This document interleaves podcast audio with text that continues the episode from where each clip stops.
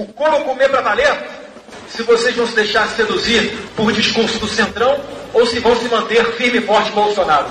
Brasil acima de tudo, Deus acima de todos. Se gritar, pega Centrão. Não fica um, meu irmão. Se gritar, pega ladrão.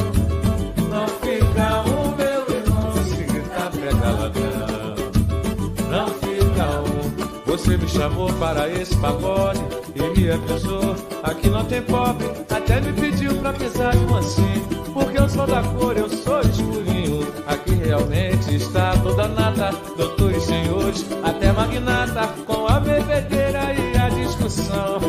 Tirei a minha conclusão: que se gritar, pega ladrão. Não fica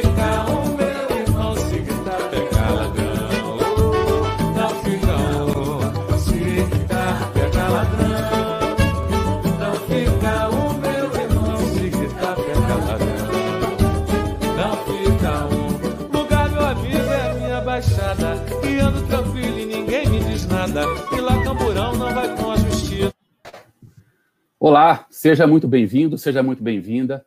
Este aqui é um espaço dedicado ao debate de ideias, criado por um grupo de amigos que se conheceram pelas redes sociais e que têm em comum o sonho de viver num Brasil seguro, simples e livre. Nós somos conservadores, somos liberais clássicos, também temos libertários, e nós convidamos você a fazer parte deste debate. Deste debate. Eu trago hoje para debater conosco três amigos aqui de internet e de, e de Twitter. A Ana, ela fala lá de Porto Alegre. Boa noite. É, o Luiz Guilherme, ele fala de Brasília. E temos também o Bruno, que fala de São Paulo. Sejam bem-vindos todos. Boa noite, boa noite a todos. Olá, boa noite a todos. Boa noite, obrigado pelo convite. Joia. Bom, a gente vai falar, a gente sempre fala a semana aqueles temas que foram os temas principais que nós observamos, especialmente na política brasileira. E nessa semana a gente não tem como não falar da eleição na Câmara e tudo que ela representou, todos os seus movimentos que nós vimos acontecer durante essa semana. E, e eu queria começar com vocês colocando a pergunta. Nós temos alguns candidatos, é, mas nós temos dois candidatos que são aqueles que carregam a, o favoritismo, que é o Arthur Lira, o Arthur Lira, eu não me lembro, do PP, do Partido PP. Progressista, do PP, e o Baleia Rossi, que é do MDB. M MDB, né? O Baleia MDB. Rossi, que é do MDB. MDB é, Mas também nós temos outros candidatos. Nós temos o aquele candidato que fez filme pornô, o Alexandre Frota. Alexandre Frota. Nós temos outros candidatos do PSOL também, e temos o candidato do Partido Novo, que é o Marcel Van Hatten. Na opinião de vocês, independente de favoritismo, qual o melhor candidato que vocês acham que seria capaz de melhorar e mudar alguma coisa da política brasileira? Pode começar, Ana. Bom, gente, são oito candidatos, na verdade, né? É, mas, na verdade, eu acho que tem três candidaturas que eu, que eu gostaria de destacar, que as duas é, que são realmente competitivas, né? Arthur Lira, o candidato que está representando o governo Bolsonaro, apoiado pelo governo Bolsonaro, o candidato Baleia Rossi, é, que está sendo apoiado pelo atual presidente da Câmara, é, Rodrigo Maia, e eu gostaria de destacar a candidatura do, do Marcel Van Hatten, que está saindo pelo Partido Novo, é, a gente não acredita que ele tenha muita competitividade no momento, mas essa candidatura me chama bastante atenção pelo fato de que apresenta realmente projetos e propostas e ideias, ela está embasada em é, o melhor para o Brasil, que é o que a gente quer, uh, embora, uh, e a gente sabe que as outras estão uh, tá naquela coisa do tomar lá da cá, que é o que a gente não gostaria que tivesse acontecendo mais, né, que a gente está vendo ainda, mas que a gente está aqui na expectativa de conversando, conscientizando, a gente consiga mudar para futuras eleições. E vocês, meninos, o que que... Olha, eu acho que fundamentalmente na, na disputa entre os grandes, dos dois grandes nomes, que é o Baleia Rossi e o Arthur Lira, é uma competição entre a, tornar a, a Câmara uma, um anexo do Palácio do Planalto ou fazer com que a Câmara dos Deputados tenha um papel um pouco mais independente do que o Executivo é, está querendo, que o executivo quer pautar. Né? Isso fica bem claro é, pela, pelas declarações recentes do, do presidente Bolsonaro, é, no sentido de que o Arthur Lira seria o, o, segundo homem do executivo na Câmara dos Deputados, o que dá a insinuar né, que existe uma grande, um grande grau de coordenação entre o Arthur Lira e o Bolsonaro. Isso é bom para a Câmara dos Deputados? Eu entendo que não. Eu entendo que a Câmara tem um, um papel legislativo próprio e seria melhor que ela tivesse é, uma postura mais independente em relação ao Palácio do Planalto. Porque nem tudo que o Palácio do Planalto está querendo aprovar é, é interessante, é bom para o Brasil. Às vezes é muito melhor para o projeto de poder do presidente da República do que para o país em si, como já vimos várias vezes acontecer aí durante o mandato do Bolsonaro. É, eu acho que o Luiz é, pegou num ponto bastante interessante, né? Que é falar o português, claro, que a Câmara vira um puxadinho do Planalto, né? É, isso deixa a gente ainda com mais temor, visto que é um governo que a gente vê que não tem grandes projetos, né? Então, essa a desculpa que é dada pelos é, fãs aí, os eleitores, apoiadores do, do Bolsonaro, é de que ah, vamos eleger o Lira para que as reformas passem, porque está tudo parado, mas assim, é, não mandou nem reformas, né? Quais foram as reformas que estão tão paradas assim? O governo mandou a tributária pela metade, não houve nenhum grande pedido de privatização grande, de ah, vou privatizar os Correios, a Eletrobras aí teve nos últimos dias o seu presidente pedindo boné, né, para sair, dizem que também por ver que, que não vai rolar a privatização, então, assim, é um, é um temor, porque a partir do momento que você transforma a Câmara em algo que, que o governo possa fazer o que quiser, né, você pode ser coisas que a gente tem medo, como uma nova CPMF, ou pode ser coisas piores, envolvendo corrupção, envolvendo leniência com, com abrandar as leis, né, e a gente vê esse governo totalmente contra uma lava-jato, alguma coisa assim. Então, é, é, bem, é bem aterrorizante, assim, a princípio. Mas eu estou bastante é, curioso para saber quantos votos o Marcel terá. Isso é uma curiosidade que está tá bem latente em mim. Eu estou muito curioso. Na última ele teve acho que 23, né? 24. 23. 24. Acho que ele teve 24 votos. Mas assim, é, eu queria aproveitar. É, tá dando um eco aí. É, eu queria aproveitar e falar o que a, o que a Ana falou, que ela, ela destacou três candidatos e disse que um dos candidatos, que é o Marcel Van Hatten, apesar de ter uma proposta muito clara que vai fazer, eu assisti a, a entrevista do Baleia Rossi na, na, no canal Roda Viva, e ele foi muito esquiva para mim, sabe? Ele não consegue responder, eu, eu entendo o ponto dele, uma vez que ele pegou o, que sobrou da Câmara e que envolve partidos muito diferentes. Tem muita gente do DEM, muita gente do PSDB e tem muita gente do PT, do PCdoB. Então, como é que ele vai agregar isso tudo num, num conjunto só de ideias? Eu acho muito difícil. Então ele tem que ter muito cuidado com o que ele fala, muito cuidado com o que ele promete. Isso, por outro lado, nos leva a duvidar um pouco do que realmente vai acontecer. Luiz, é, você, você, você falou que você me destacou uma diferença muito grande, aparentemente, da eleição do Arthur Lira ou da eleição do Baleia Rossi. Você realmente acredita que, que se, a, eleição realmente do Arthur Lira vai representar uma determinada coisa e o Baleia Rossi será diferente você não acha que eles podem se misturar e se confundir a partir de que assumam o mandato? O Arthur Lira, por exemplo, vir no futuro próximo pautar o impeachment, ou o Baleia Rossi defender o Bolsonaro de um impeachment? Eu vejo assim, Daniel. É, com Arthur Lira, nós temos um relativo grau de certeza de que as reformas e as privatizações não vão andar e tampouco vai andar um eventual, uma eventual abertura de processo de impeachment contra o Bolsonaro. Por quê? pelo próprio perfil do Arthur Lira. O Arthur Lira nunca foi um parlamentar com um viés reformista, ele nunca foi um defensor das reformas que o Brasil precisa, tampouco um defensor das privatizações, e, e seria, seria razoável acreditar que ele vai continuar com esse mesmo perfil no comando da presidência da Câmara dos Deputados.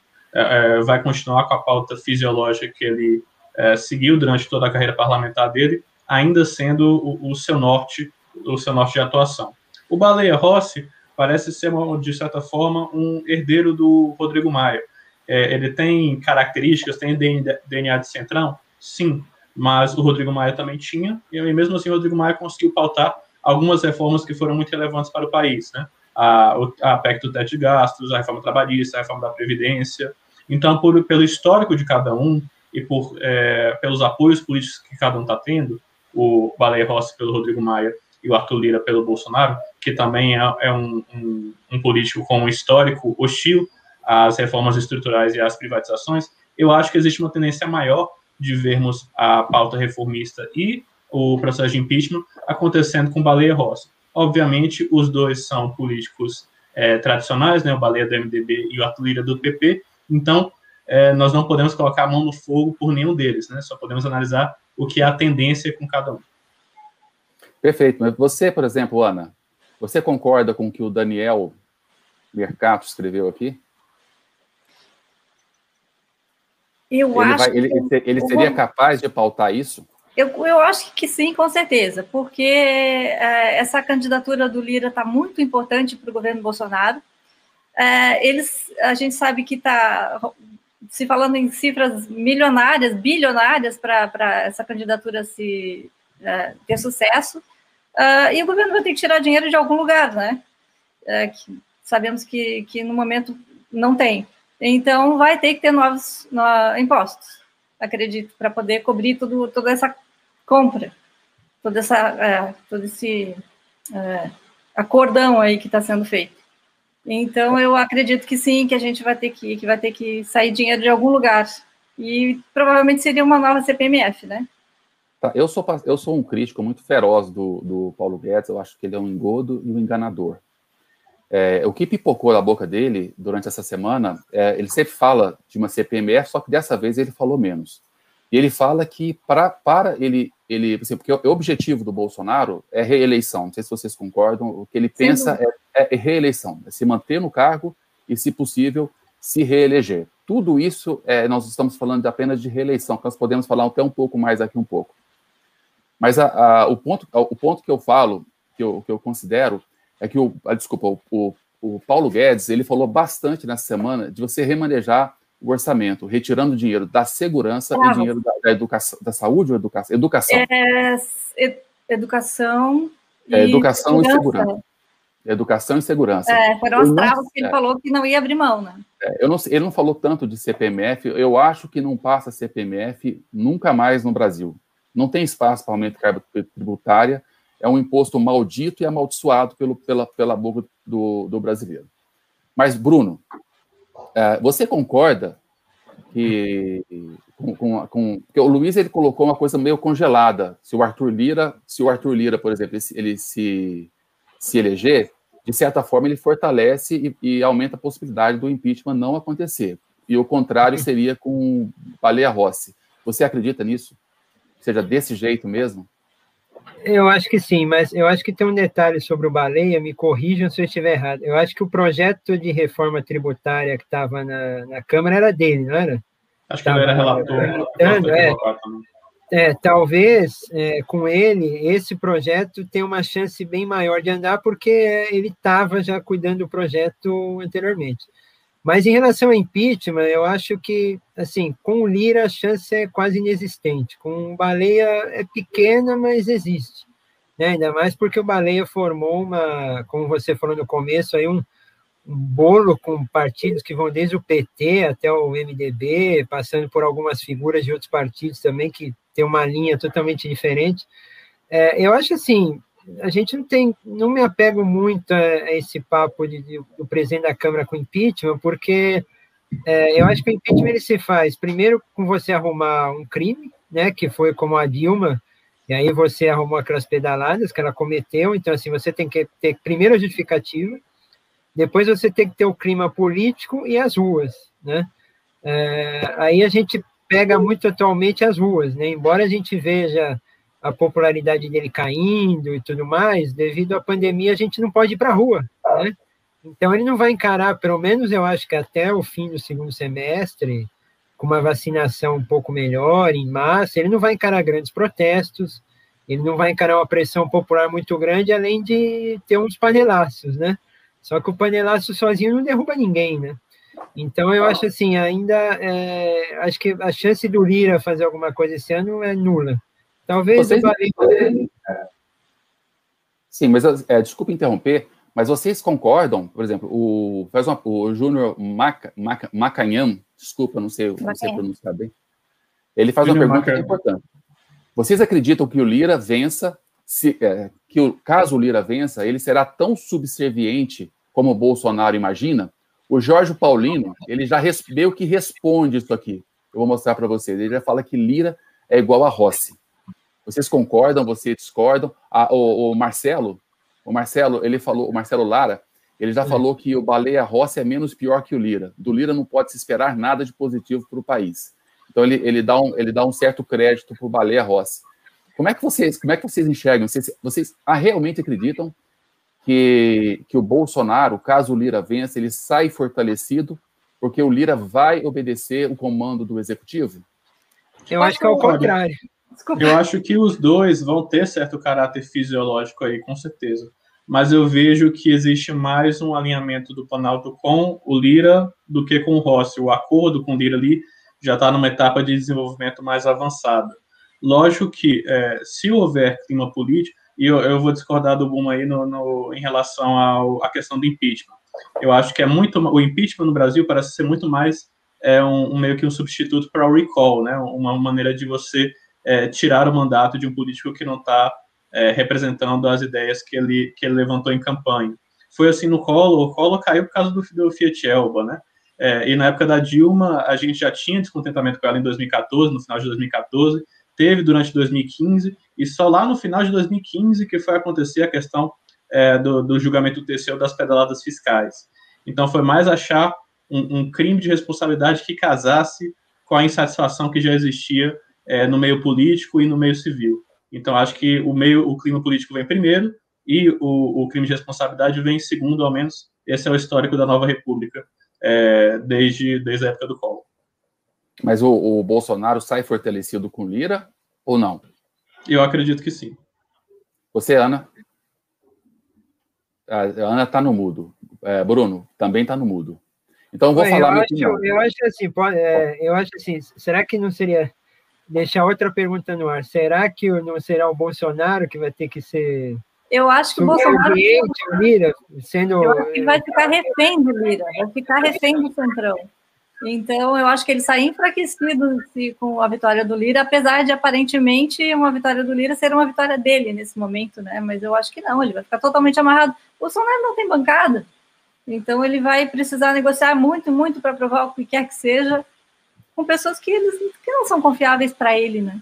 Eu acho que eu, eu acho que eu concordo com os dois no sentido de que eu não acho que é uma relação de submissão, é uma relação de chantagem, certo? Acho que a relação é de chantagem. Exatamente, essa é a palavra. Eu concordo. Eu concordo. É. Eu acho que quem sai fortalecido é o Lira. Eu acho que o Bolsonaro se enfraquece bastante. É, uma vez que você coloca preço para o seu cargo, ele está colocando um preço muito alto, nós já temos, assim, em planilha, mais de 650 milhões em emendas em planilha. Existem, existem planilhas extraoficiais que chegam até 3 bilhões, que é o preço... 16 bilhões, Daniel. 16 Quanto? em algumas. 16 bilhões em algumas planilhas. Bom, esse é o preço que nós estamos pagando para que o Bolsonaro, na ideia dele, permaneça no poder. A questão é que uma vez que, que Lira estabeleça seu preço, que, que os deputados estabeleçam seu preço, e o Bolsonaro paga, já pagou.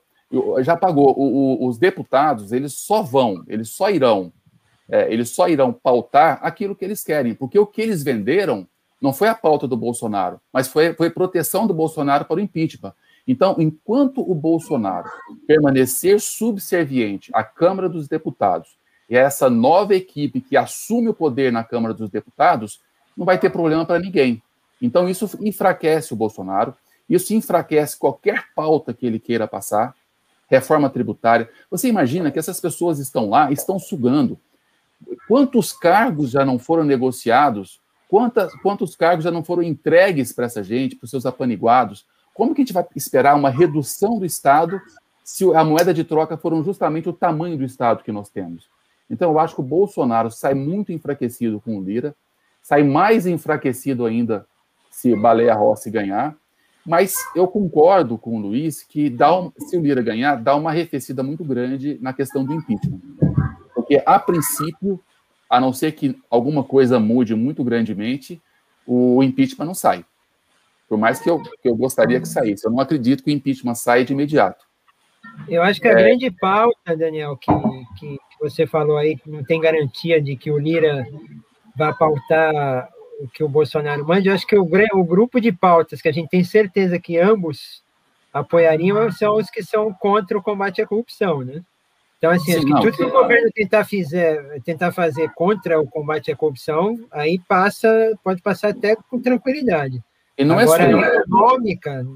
É, não, e não é só isso. Uma vez que o Bolsonaro entrega entrega para mes os mesmos partidos, para as mesmas lideranças, o tudo que o PT entregou, e o PT não roubou sozinho. O PT permiti, roubou também, mas permitiu que essa mesma gente roubasse. Então, a, o que a gente não tem hoje é escândalo de corrupção, mas a corrupção no governo Bolsonaro vai rolar solta. E lá na frente nós vamos descobrir toda a corrupção de novo e passaremos por tudo isso de novo. Passaremos por tudo isso de novo. Eu queria chamar a participação aqui de alguns, de alguns o Marcelo de novo, aqui o Marcelo, vou colocar dele aqui. Ele, ele fala que o Bolsonaro deposita todas as suas fichas na vaga do presidente da Câmara. Se Lira não vencer, até o impeachment ganha força. Eu acho que o impeachment não ganha força de forma alguma. A princípio, ninguém quer pautar impeachment. Eu acho que se o, se o Baleia Rossi ganha, ele vai tentar, de todas as formas, pegar todo o escambo que o Lira ia pegar. Eu acho que o ideal seria para ele seria isso. Se porventura as, as, externalidades que forem aparecendo, quer dizer, a economia que vai, vai, vai arrastar cada vez mais, o desemprego subindo, a, a, a, a, gestão catastrófica da pandemia, então essas externalidades que apareçam, isso sim fortalece o impeachment mas nesse caso, na minha opinião, não faz a menor diferença se ganha Baleia Rossi ou Arthur Lira. Se essas externalidades elas forem colocadas em pauta e realmente acontecerem, o impeachment vai ganhar força, não importa o preço que tenha pago o, o Bolsonaro para se eleger. O Jorge colocou outra coisa aqui, ó, Collor e Dilma foram empichados devido a uma economia que está em frangalhos. Caso aconteça no governo do Bolso Fraude, com certeza também haverá. Eu concordo, eu concordo. Vocês concordam com isso também? Concordo. Eu concordo. Em relação ao impeachment, eu acho que é mais. a vitória do Lira seria meio que um balde de água fria no curto prazo em relação a isso. E o do Rossi, nesse caso, não seria. Mas, de qualquer forma, ganhando um, ganhando outro, o, o, a mensagem seria meramente simbólica, porque se a, a economia continuar indo mal, como você está falando, se nós continuar, continuarmos vendo o desemprego fora de controle, a pandemia fora de controle, o clima político para o impeachment vai vai começar a surgir, né? independente se está o Lira na presidência ou se está o Baleia na, na presidência. Só uma correção, eu, você falou se acontecer. Eu não vejo a menor possibilidade de que não aconteça. Tá? Não vejo a menor possibilidade. Eu não vejo possibilidade de nenhum tipo de reforma decente que vai passar. Nenhuma. Como que eles vão fazer reforma tributária, reforma administrativa, reforma política que nós precisamos? Não, isso não vai acontecer. Eu só fui cauteloso, mas eu concordo com você. É, você, é, mas assim, isso não vai acontecer. Isso é bastante cauteloso, na verdade. É, eu, ve, eu, vejo que, que essas externalidades elas, elas, farão toda a diferença em algum momento, a partir de abril, maio. Você lembra do Paulo Guedes falando que a recuperação ia ser em V? Ela bateu no fundo, já quicou e já subiu automaticamente. Nós, era, é, o, o, eu lembro que o, quem bate muito nisso é o Marco Antônio Villa, que ela vai, fala que vai ser IU. Gente, eu não vejo essa recuperação acontecendo ela vai, ela vai ser lentamente e ela vai ficar muito aquém. Saiu hoje um, um levantamento de uma consultoria, não sei se é LSA, que ela fala que ele fala que se porventura o Brasil tivesse investido em vacinas e se nós tivéssemos vacinado 70% da população brasileira até a metade do ano, em comparação com o que nós faremos, que nós não deveremos atingir nem a metade da população brasileira em dezembro, significa que o PIB que deveria crescer, o PIB bruto que deveria crescer 5,5% neste ano, vai crescer entre 3% e 3,5%. E essa diferença representa 175 bilhões de reais a menos do que nós teríamos. A menos do que nós teríamos. Tá? Então, assim, a crise econômica, o desemprego, isso é, isso é, é dado certo que nós enfrentaremos, especialmente porque nós, nós temos uma equipe econômica e um comando da presidência no meu ponto de vista, com extrema inapetência, não levando com seriedade, mais preocupado com a proteção do seu projeto familiar do poder do que a própria, a própria preocupação com a economia brasileira. Concordam com isso? Não concordam? Sim. Fora que no curto prazo ele tem uma questão social muito muito forte, né? Que é a questão do fim do auxílio emergencial. É, teve tiveram algumas últimas famílias que pegaram ele agora no decorrer de janeiro, mas ele acabou de fato no dia 31 de dezembro, né? É, cerca de 60 milhões de famílias foram beneficiadas pelo auxílio. E, esse, e essa ajuda que eles tinham para colocar comida na mesa acabou agora. Então, a partir de fevereiro, é, eles vão sentir muito esse impacto é, no dia a dia, é, no, no, cotidiano é, das famílias. Então, isso aí vai ser uma, uma bomba relógio social muito grande para o governo lidar. Tanto é que o Paulo Guedes já está começando a falar de tentar fazer o auxílio voltar de alguma maneira, com algum valor, por algum período de tempo, nem que seja para um grupo social mais restrito, né? Porque o governo sabe da capacidade explosiva é, dessa falta de assistência para desgastar a popularidade do Bolsonaro ainda mais. Que, que já está acontecendo, né? É. Já, que já está, está acontecendo. Está em curso.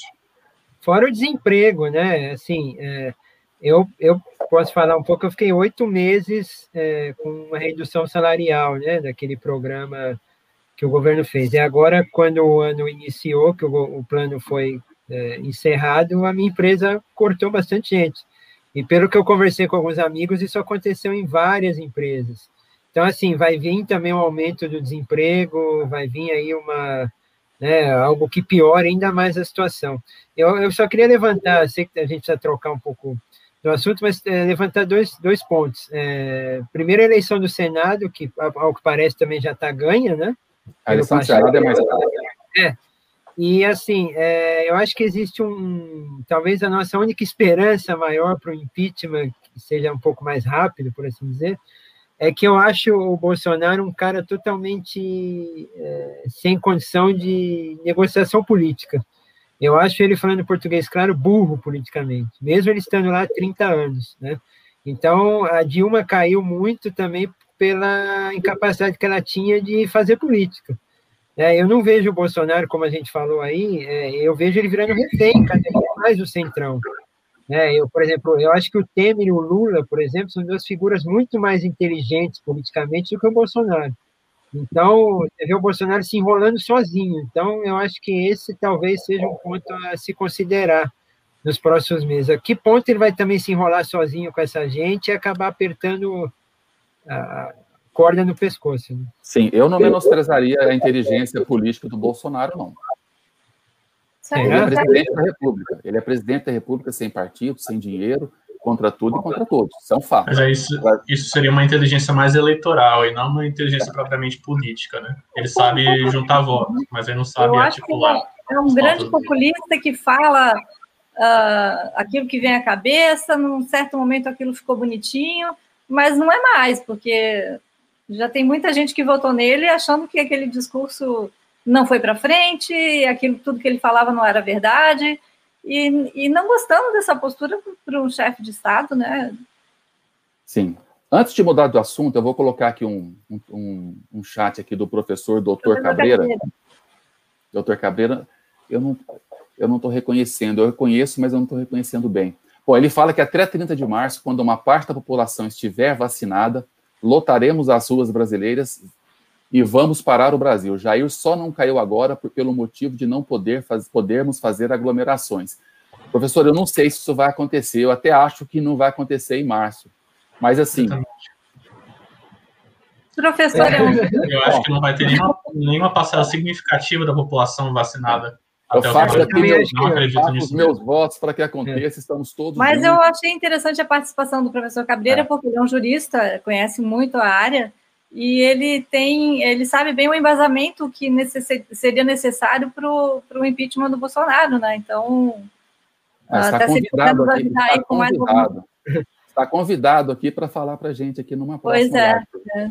Entra, entra, em contato aí com a gente, tá bom? Eu, tá eu, tenho, eu tenho a clara certeza de que um dos motivos que o Bolsonaro é, faz de tudo para atrapalhar a vacinação é exatamente que o povo não sai às ruas. Eu tenho é, clara certeza disso. Mas eu assim, acho que não. genocídio está configurado, né? Meu Deus.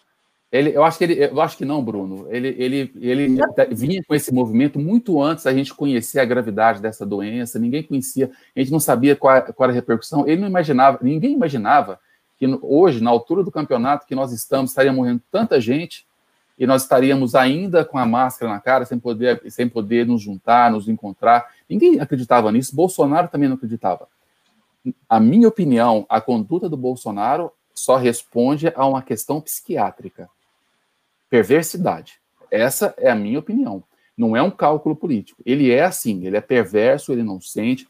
É uma opinião pessoal minha, tá bom? Bom, mas eu preciso mudar de assunto, tá? Acho que foi, por enquanto tá legal. A gente vai torcer aqui para que o, que o melhor para o Brasil vença. Eu gostaria muito que fosse o Marcel Van Hatten. Eu acho, para minha opinião, é o candidato. Eu vou voltar no assunto do Marcel Van Hatten no finalzinho, se sobrar um pouquinho de tempo, porque embora eu quero, queira que ele vença, acho que merece algumas considerações do comportamento dele, tá? Mas ainda assim, é, para mim, é o melhor candidato. Eu queria mudar um pouquinho para o carrinho de compras do governo federal. Nós tivemos essa semana aí a lista soltada pelo, pelo jornal Metrópolis, que colocou uma, uma lista meio esdrúxula que ninguém imaginava. Bom, a primeira, a primeira reação das pessoas foram falar: pronto, é corrupção. Né? É impossível que o Palácio do Planalto, desculpa, o Palácio da Alvorada tenha, ou o Palácio do Planalto tenha consumido 1 bilhão e 800 com 5 milhões em chiclete, 2 milhões e 200 milhões em, em vinho, em 17 milhões de leite condensado, que ficou famoso. Bom, primeira pergunta que eu faço para vocês, até mesmo para esclarecer esse tema. Houve corrupção? Nós temos, nós temos materialidade para afirmar que nessa lista de compras há corrupção? Olha, eu acho delicado falar em questão de corrupção, mas eu também acho que não tem nenhuma controvérsia em falar que aquela lista é obscena, né? É uma verdadeira farra de é. dinheiro público com é, itens completamente supérfluos, completamente desnecessários e é um absurdo isso se quer ser cogitado a comprar no, no ano catastrófico como foi 2020, né? Eu vou, eu vou entrar, eu vou entrar nessa questão e eu quero saber há corrupção, porque assim no momento que saiu a lista, as redes sociais ficaram eufóricas e corrupção, corrupção, corrupção. Acha, vocês acham que houve algum tipo de precipitação? Nós tivemos vários perfis que eu acompanhei no Twitter, pessoas, pessoas com muitos seguidores, muitos seguidores, que já colocaram fotos, a corrupção está aqui, já cheguei lá e parece que não, eu, eu, não sei, mas se vocês acham que há corrupção nisso, é possível afirmar qualquer tipo de corrupção? Bom, corrupção, talvez. Obsceno, com certeza. Talvez, talvez. Eu acho é, difícil que não exista. a necessidade de investigação mais, mais é. detalhada para falar em corrupção. Eu também não me sinto confortável, assim como o, o Luiz, de, de dizer ah, corrupção. Mas a obscenidade é óbvia, né? Então, nisso nós concordamos totalmente. É, eu acho que até pelo pouco tempo de divulgação da notícia, né, menos de uma semana, vai, é, talvez se a imprensa cair matando em cima do assunto, ela vai descobrir algumas coisas erradas, porque uma licitação desse tamanho no Brasil inteiro, sabendo como é o nosso país, a gente vai saber que alguma coisa tem errada. Eu a gente não pode afirmar. Eu só ah, acho não, que a, a Secom fala tanta bobagem, né? Eles podiam ter feito uma foto, assim, com... já pensou como deve ser legal ver 15 milhões de reais em, em lata de leite condensado?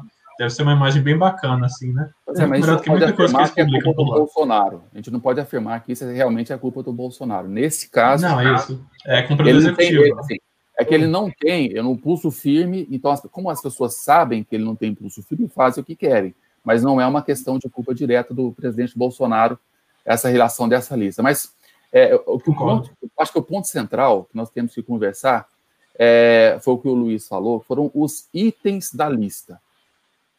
É, eu servi exército, tá? eu, servi, eu fiz NPOR, eu, eu tenho 50 anos, eu fiz servi o NPOR em 1989. Foram cinco anos após a, a, o fim da ditadura militar, no momento em que o orçamento do Exército Brasileiro era muito superior ao que era hoje. E a economia que nós tínhamos no Exército era, era extrema. O cuidado com o dinheiro público era extremo. Quando eu peguei aquela lista, assim, leite condensado, na minha época, é, é, vinho, vinho na, na, minha época, isso jamais aconteceria. Parece que houve um, um alastramento da irresponsabilidade em gastar um dinheiro que não lhe pertence. Eu queria perguntar para vocês: é, isso é uma prova que quanto menos dinheiro na mão do governo, melhor? Ou não? Eu estou sendo, tô sendo liberal demais, estou quase libertário aqui. Porque me incomoda, eu, eu, eu, eu confesso que me incomoda. Por exemplo, quando eu tenho, quando eu faço a minha lista de, de supermercado, eu que faço as compras em casa, quando eu faço a minha lista de supermercado e vou no supermercado, eu, eu consulto o preço. Eu, eu lógico que eu, a marca que eu gosto, a marca que eu confio, mas eu consulto o preço. Eu não compro tudo que eu quero. Eu não compro o vinho mais caro que eu quero. Eu não compro todos os doces que eu quiser. Eu faço uma, uma certa uma, uma contingência para que caiba no meu orçamento e eu possa gerir melhor aquilo. Agora, eu faço isso porque o dinheiro é meu. E com o dinheiro dos outros? Se o dinheiro fosse seu, Luiz, se eu vou gastar para minha casa o dinheiro do Luiz, você acha que eu teria a mesma condescendência se eu nem lhe conhecesse? Eu tivesse o seu dinheiro também, Ana, e o seu dinheiro, Bruno. O que o governo está fazendo, ela tem o dinheiro de todos nós, o dinheiro de cada um que está participando também dessa live agora, e cada um que vai assistir. E eles não têm o menor cuidado com o que eles gastam. É por isso que nós temos que controlar esses gastos, reduzir o tamanho do Estado, e deixar que esse dinheiro seja dado a nós, nas nossas mãos para que nós possamos fazer essas escolhas e não o governo. Vocês, vocês discordam disso ou não? Mas, Daniel, eu, acho... eu acho que essa é a ética na política que está faltando, né? Que é o que a gente está buscando, e é por isso que nós estamos aqui debatendo de forma totalmente desinteressada, né? É, porque a gente quer ver uh, o respeito pelo dinheiro público, o, o respeito pelo, pelo contribuinte, isso não, não tem justificativa, e por isso que eu que acho que eu e o Luiz concordamos que é uma coisa obscena isso que aconteceu. Né? Por mais que seja legal, eu não acho que seja moral que, eu, que esses gastos absurdos. Olha, em relação ao tamanho do orçamento, se pode ser maior, se pode ser menor, tem países desenvolvidos que gerem orçamentos muito grandes e por vezes maiores que o Brasil. Né? Mas uma coisa que claramente falta aqui é responsabilidade fiscal. Né? O, o, rigor com os gastos do, do, do poder público é, é, péssimo no Brasil. E essa lista é um, uma representação bem ilustrativa, quase caricata, desse descaso com o dinheiro público que as instituições públicas, no geral, é, é, praticam. Então, acho que esse é o, o centro da questão. Quanto a gente está realmente cobrando que o Estado brasileiro tenha responsabilidade fiscal tenha respeito com o dinheiro do pagador de impostos e aplique ele de forma correta no que nos serviços é, que o, o, o, cidadão brasileiro realmente está carente, realmente está precisando. Eu acho que esse é o, o cerne da questão.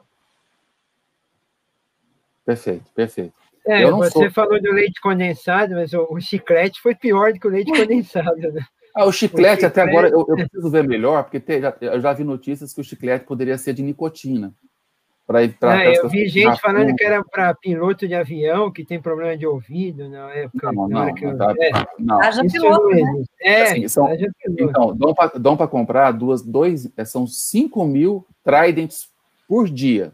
É. Então, assim, quem que masca tanto chiclete? A não ser que realmente seja um chiclete nicotina, eu acho que just, se justifica, especialmente nas Forças Armadas, você não pode ficar fumando o tempo inteiro. Mas chiclete podia ser aquele pet que você coloca na pele, que é, né, que o chiclete na, nas Forças Armadas é, é, prova de indisciplina, você não fica mascando chiclete, é. você não pode nem ter um pelinho de barba aqui, você vai ficar mascando chiclete na frente do oficial, isso, é, isso para mim, isso para mim é conversa furada, tá? É, o respeito com o dinheiro público foi para o lixo, né? E eu acho que pior ainda do que isso foi a reação, tanto do, do Bolsonaro como do filho, de alguns representantes do governo xingando todo mundo, né? Ah, a imprensa está enchendo o saco, isso é encher o saco, isso é você ver se o dinheiro público está sendo bem gasto, né? Então, assim, não quer ser cobrado que o dinheiro público está sendo bem gasto, complica, né? O professor Cabreira colocou aqui que, por mais que a gente não, nós não possamos ainda falar em corrupção, começaram alguns tipos de investigação, tá? Especialmente das licitações das Forças Armadas. Eu vi uma nota do antagonista, antagonista não, da revista Cruzoé essa semana, que falava basicamente isso aí que o professor Cabreira está colocando, que existem sim, existe já uma investigação, especialmente nessas licitações das Forças Armadas, tá? Então isso aí realmente tem que mudar, não, não dá para continuar, a gente não pode aceitar. A Ana, eu concordo com você. É, eu lembro de uma entrevista que o Bolsonaro deu na Globo News, acho que foi a única entrevista que ele deu na Globo News, em que o Camarote é, participou, e ficava perguntando para ele se o fato dele ter um imóvel em Brasília, se era moral ele receber um auxílio moradia. Ele falava, mas é legal. E o Camarote perguntava: é moral? É legal. É moral? É legal. Existe uma diferença distinta daquilo que é legal e daquilo que é moral. Eu não vejo moralidade no, no Bolsonaro. Mas isso desde a campanha, né? Vamos ser justos que desde a época da campanha ele disse que usava o dinheiro como ele achava melhor, coisas é, do, da forma dele, aquela forma totalmente inadequada, a meu ver, de se expressar. É, e ele continua sendo Bolsonaro da campanha, de sempre, falando aquelas barbaridades. Isso não é, para mim, não é surpresa nenhuma, aquele discurso que ele fez agora e que muita gente ficou apavorado e tal, mandando à imprensa algumas coisas. Para mim, não é nenhum tipo de surpresa. Esse é o Bolsonaro. Exatamente. Eu lembro de outro discurso que ele fez para a eleição, ele falando que não abriria mão de nenhum tipo de privilégio. Pelo menos nesse Exatamente. ponto é, pelo menos nesse ponto não teve estelionato eleitoral. Tá? Eu acabei de colocar aqui o, a questão do cartão corporativo. Se nós achamos que esse cartão, que, esse, que essa lista de compras que está no, no site da transparência, ela é obscena, eu não quero nem imaginar o que, que tem nesse cartão corporativo. E nós tivemos candidatos que, quando perguntados, candidatos que perderam a eleição, e quando perguntados qual seria a primeira medida que tomaria quando assumisse a presidência da República, respondeu: pegar o cartão corporativo e picotar na frente da imprensa. Tá? Era isso que eu esperaria. Se, você, se o cartão corporativo ele é necessário por uma questão de segurança, por uma questão de gestão de custos, eu não vejo por que ele tem que ser, que seus gastos têm que ser sigilosos. Qual o problema? O que, que está escondendo que eu não posso saber? É só gastar com o que é necessário e explicar. Não vai ter problema nenhum. Hum. Ok? Bom, alguém quer falar mais alguma coisa sobre esse tema dessa listinha de compras aí, o carrinho de compras do governo federal? Eu falei o que eu gostaria. Tá, eu queria tocar num terceiro assunto, uh, um terceiro assunto sobre, eu queria voltar agora no Marcel Van Hatten, e num problema, não só no Marcel Van Hatten, mas um problema que nós tivemos dentro do Partido Novo, que aconteceu, o Partido Novo, quando foi, quando foi idealizado desde 2009, começou a tomar forma mais a partir de 2011 e veio a se tornar um partido de fato em 2015, ele trazia consigo uma série de esperanças e hoje essas esperanças estão sendo muito questionadas por muitas pessoas que falam que o Partido Novo já nasceu velho, que o Partido Novo está rachado, como é que o Partido Novo não pode apoiar o impeachment. Nós temos algumas disputas que são claras, uma ala, uma ala que apoia o impeachment, uma ala que não apoia o impeachment. É, como vocês entendem?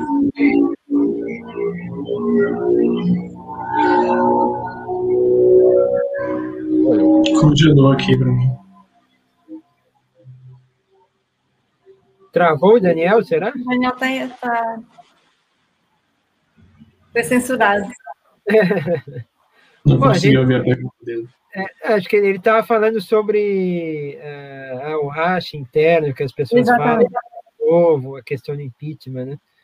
Uh, eu acho que é, é bastante complicado, eu acho que é um ponto de inflexão do partido. Eu acho que a partir desse ano nós vamos ver o que, que o novo vai ser no futuro, né? Ou ele vai realmente definhar e ser tomado por esse pessoal que tem essa paixão bolsonarista, ou ele vai voltar a ser o raiz que a gente conhece, né? Eu acho que é o ano mais importante da, da história da é, pouca história, da curta história do partido até agora. Eu acho que 2021 vai ser o ano da, da gente saber o que, que vai dar para o futuro. Acho que é um ano extremamente importante, mais até do que o ano eleitoral. Olha, é, eu fiz, qualquer um que entrar nas minhas redes sociais pode encontrar isso. É, eu, eu, fui na Câmara dos Deputados em 2019 fazer campanha para o Marcelo Van Hatten, distribuir panfleto, divulgar a candidatura dele, divulgar a plataforma dele, é, porque eu realmente achava que ele era um candidato que simbolizava os valores, simbolizava a defesa de, de fazer o que é certo na Câmara dos Deputados. Infelizmente, eu me decepcionei com ele agora, durante 2021, pois eu, eu sinto que a pauta principal nessa questão de defender o que é certo na Câmara dos Deputados hoje é fazer o presidente Jair Bolsonaro responder pelos crimes de responsabilidade que ele praticou particularmente no ano de 2020, particularmente em relação ao aparelhamento de órgãos de segurança, a PF, a ABIN, com todos os fins escusos possíveis, particularmente é, é, em relação a safar o filho dele, Flávio Bolsonaro, da Justiça, e a gestão da pandemia, que foi nada menos do que criminosa. O que o, Bolso, o, que o, o Bolsonaro fez em relação à, sabotagem das medidas de isolamento e à sabotagem da chegada das vacinas no, no Brasil é um ataque direto contra a saúde pública do nosso país. E ele tem que responder por isso. E quem defende fazer o certo, quem está querendo é, se posicionar com uma candidatura que defende valores, tem que defender o impeachment. Para mim, isso é a pauta central, a pauta mais importante hoje que a Câmara dos Deputados pode discutir. Então, para mim, foi uma decepção o Marcel é, é, se colocar como contra o impeachment, alegando que o impeachment sem crime de responsabilidade seria um tumulto na democracia. Ele não falou que ele era contra, mas nas entrelinhas dava para ver que essa era a posição que ele estava querendo de fato defender. Então, para mim, nesse sentido, a candidatura dele desse ano foi uma decepção. Por mais que eu tenha apoiado com entusiasmo ele em 2019 para a mesma eleição na presidência da Câmara. Você é, acha, vocês acham que, que teria. Antes, a Ana, antes a Ana falar. Na verdade, eu queria endossar o, o, o, Luiz Guilherme, porque, na verdade, eu votei no Marcel Van Hatten uh, aqui pelo Rio Grande do Sul, e para mim ele era uma grande esperança de fazer uma política diferente, fazer uma, uma política mais ética. Ele era um grande representante daquilo que o novo pretendia para mim. E, e, foi uma decepção realmente nesse sentido, né? Porque eu concordo que o impeachment é uma pauta fundamental, assim, para uh, a gestão. Só, só, a gestão da pandemia, porque eu sou da área da saúde, para mim foi muito criminosa, está sendo muito criminosa. Então, acho que é, era o mínimo ele oferecer esse, essa, essa pauta como candidato, né? Mas, de qualquer maneira, eu ainda acho que a candidatura do Marcel é a melhor de todas é, que se apresenta, das oito, porque é a que tem propostas. As outras, como a gente já falou no começo, tá, estão baseadas naquele toma lá da cá que é, é, o que a gente sabe que acontece, mas não o que a gente gostaria que acontecesse, né? É, Vocês acham que algum outro nome da bancada poderia estar concorrendo hum. no lugar do Marcelo? Eu acho que não, eu acho que não, não iria alterar muita coisa, que o problema é, é, esse entendimento coletivo da bancada contra o impeachment. Ao menos é isso que eles deixam transparecer nos comentários que eles fazem nas redes sociais. O, o, o Marcel é, levantou essa opinião, o, o Pote foi mais ou menos na mesma linha, o Alexis foi mais ou menos na mesma linha, o Mito, até o Mitro, que é conhecido como o, o mais crítico ao bolsonarismo também seguiu essa linha. Então, acho que é uma questão de entendimento coletivo. E eu só faço uma ressalva no que a Ana falou aí, é, que eu, eu intitularia o Marcel em 2019 como o melhor candidato para a presidência da Câmara dos Deputados, mas esse ano, infelizmente, a minha percepção é de que ele é o menos pior candidato à presidência da Câmara dos Deputados. É, Isso justamente por essa questão dele pecar na pauta, que para mim é a pauta mais importante que a Câmara pode discutir esse ano. Aí o Daniel voltou. Tudo bom? Vocês estão me ouvindo agora, né? Agora sim. Tive que entrar pelo celular. Desculpa, gente. Eu fiquei com medo de dar um refresh na página, cair a transmissão. Então, eu achei melhor. Eu, comprei tudo que vocês falaram, só que eu achei melhor eu, eu zerar tudo aqui e, e, começar com recomeçar com o celular, tá? Então, tenho só que me ajeitar aqui por enquanto, tá bom? Não sem problema. Pode. Bom, uh, eu, queria falando, eu queria falar o ponto que eu queria chegar mais, tá, tá mas não vai ter jeito. O ponto que eu queria chegar nessa, nessa questão do partido é que há uma, há uma, uma dificuldade das pessoas em entenderem como, de como funciona um partido. Se vocês entrarem, as pessoas geralmente não fazem isso, mas se vocês entrarem nas páginas de todos os partidos políticos, vocês vão ver lá quais são os princípios que eles costumam reger. Isso tem em todos os partidos, incluindo no Partido Novo. E quando você pega, por exemplo, uma questão mais aberta como a do impeachment, é, você, não, você não vê nem na, na, na, nos princípios e valores do novo que você deve, de alguma forma, ser favorável ou ser contrário ao impeachment. É lógico que quando você vai ver que aqueles valores, especialmente a parte econômica, liberal, para que funcione, tem que, tem que haver, sim, o um impeachment, porque com este governo nós não vemos menor perspectiva de que essas pautas possam ocorrer. E, por outro lado, também, eu concordo com o professor Cabreira quando ele cita artigos de crimes de responsabilidade do presidente e que uma vez que você tem a, a, você já conhece que realmente há crimes de responsabilidade. Se você porventura não toma as ações que a própria Constituição define que você deva tomar, o que você está fazendo é prevaricando com aquela contra a Constituição Federal. E se nós fazemos isso contra a nossa Constituição Federal, o que mais, o que mais nós poderíamos esperar é, esperar, melhor assim. Podemos Deixa eu só, só fazer outra, outro ponto, é que o novo, ele sempre teve como um, quase um lema assim, né? Defender e fazer o que é certo. Tanto é que em 2020, apesar de que ninguém falava sobre a reforma administrativa, o novo e nossos parlamentares estavam lá todos os dias defendendo os méritos da reforma administrativa e como ela deveria ser feita, independente do, do, do da PEC estar andando na Câmara ou não. Então, é, os parlamentares se evadirem agora de quererem é, é defender o impeachment, falando, ah, não tem chance, não, não, não é provável que aconteça, é uma narrativa que não cai de pé e é incoerente com o próprio histórico da bancada em relação a pautas difíceis. A, a, a, a orientação da bancada sempre foi: se é correto, nós defendemos. E é assim que deve ser com o impeachment também. E não é só isso, é uma própria incompreensão do papel do deputado no processo de impeachment. O deputado não julga é, se o presidente cometeu crime ou não. Ele só autoriza que seja investigado e julgado. Nós podemos lembrar que são três votações na Câmara dos Deputados e outras três votações no Senado Federal, sendo que apenas a última votação no Senado que é o, pro, que é o julgamento em si, é o relatório do julgamento em si que será votado. Então você não está votando se, se houve crime ou se não houve crime. É se há indícios, vamos investigar ou não esses indícios. E você não pode pautar por uma, por uma questão de instabilidade da, da, do país, você não pode fazer isso, porque eu acho que instabilidade maior é insegurança jurídica que o não respeito ou desrespeito à Constituição vai poder, vai poder de alguma forma gerar. É, então, e assim, a alegação dos deputados do Novo é que o foco deve ser em reformas, né?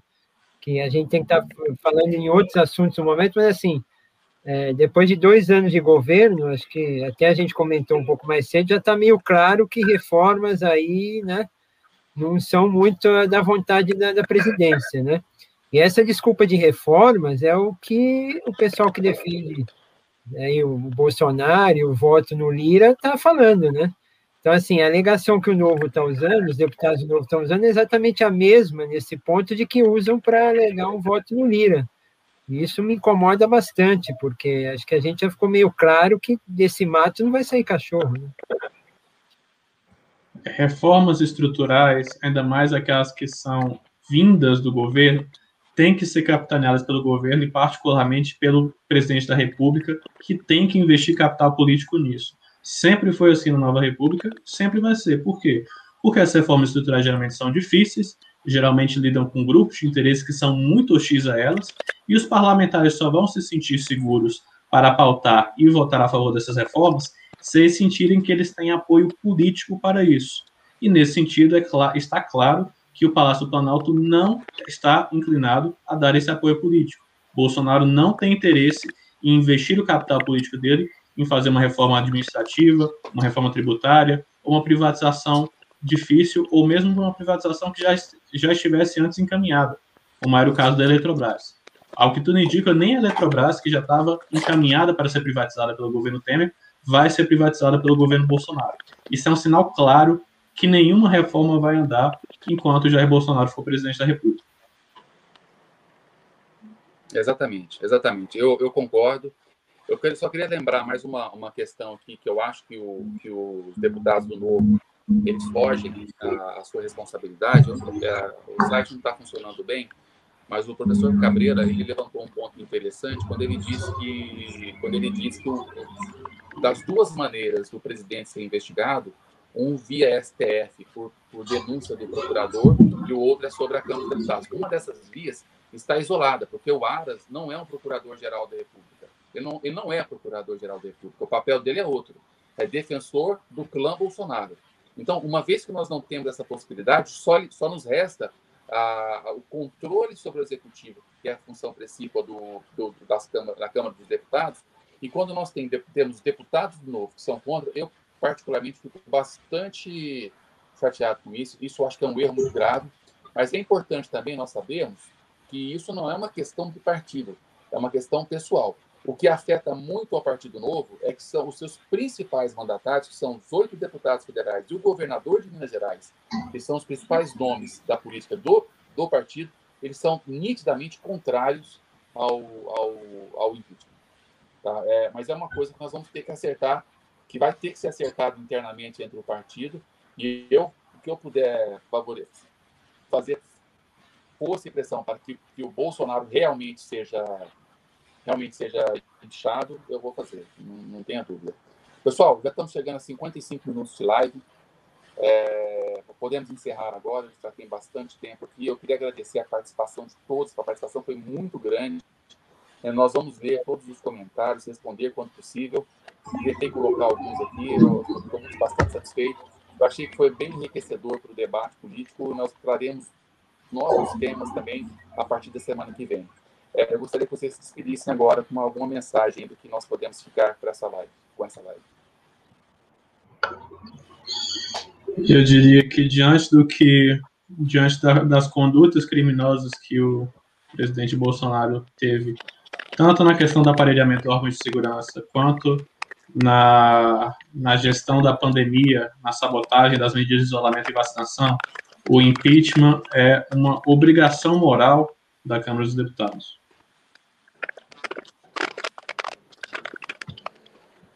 Pode falar, Ana. Bom, eu, eu, de novo vou endossar o Luiz, eu acho que realmente o impeachment seria a, a pauta principal, porque continuar com, com, este, com esse cidadão na presidência da República é praticamente impossível, ele não se dá o respeito, ele não respeita, uh, ele só tenta proteger a si, o seu clã e pensar na sua reeleição, uh, não está muito preocupado em com agendas políticas e reformas, e eu, tudo que a gente está precisando agora, então eu acho que seria um grande legado mesmo se, se os deputados pudessem, uh, se o presidente da, da Câmara, o novo, pudesse pautar essa, essa, essa proposta aí de, de, de impeachment. Eu assino embaixo o que ambos falaram. É, confesso que estou receoso para ir para a rua, como fui há quatro, cinco anos atrás, infelizmente não está liberado, né? Não para gente que tem uma sensibilidade sabe do momento, que muita gente vai, né? Sem máscara e tudo mais, mas nós somos responsáveis e a gente não, não vai.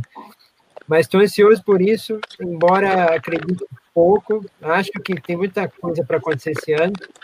Uh, quero agradecer o convite aí do, do Daniel, aprendi muito com vocês nessa nessa última hora e vamos lutar para que esse pensamento, que eu diria até retrógrado, que a gente expôs aqui da, da bancada federal e também do governador de Minas, não, não seja o, grande ganhador internamente do partido. Né? Acho que a gente tem um, um dever de lutar por isso e, e, até o fim, independente do resultado. Acho que é, o, é por isso que a gente está aqui, por isso que a gente acredita e acho que é o, é o que a gente tem que fazer.